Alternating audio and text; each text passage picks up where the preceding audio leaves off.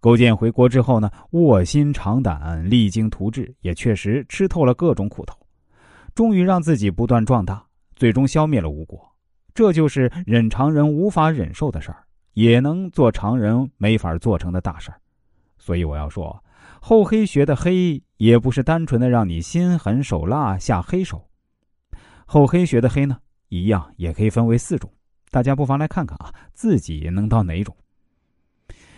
第一种黑源自残酷的竞争，现实是残酷的，人们为了自己的利益，不可避免会尔虞我诈、你争我夺。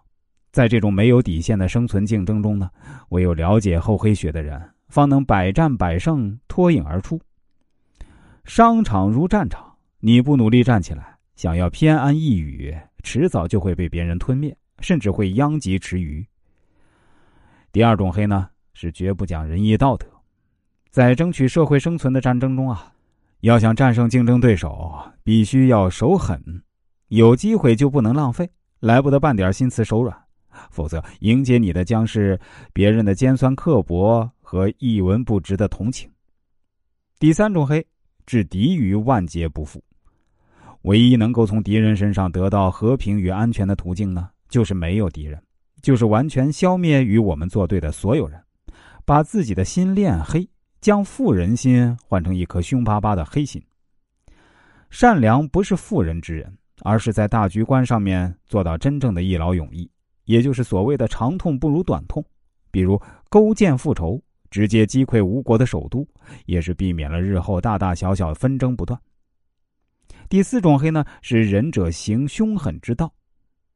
仁慈是永远不能战胜对手的，残忍才能将对手打倒。正因如此，仁慈的人如果心黑起来，比凶厉的人还要可怕。但是，仁慈的人手黑一次，却可以避免更多的黑，一次性的把事儿做绝，未免也不是一种仁慈吗？机会稍纵即逝啊！对手虎视眈眈，你若不惧慧眼，行动迟缓，结局只有一个：人为刀俎，我为鱼肉，任人宰割。面对喂不饱的老虎，厚黑者必须使自己强硬起来，给他点颜色看看，否则对方就会得寸进尺，置你于被动。在社交场合中嘲笑一下自己是不可多得的灵丹妙药，我们不妨拿自己开涮，这就是厚黑者的金科玉律。不论你想笑别人怎么样，先厚着脸皮笑自己，这才是真厚黑。其实厚黑学也是要强调发挥人的正面能量。去积极的面对人生。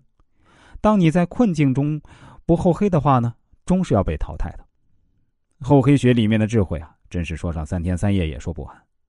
等到您真正读了几遍之后，再来看看困扰自己现在的问题，你就可以发现，按照厚黑的理论，任何事情都是可以迎刃而解的。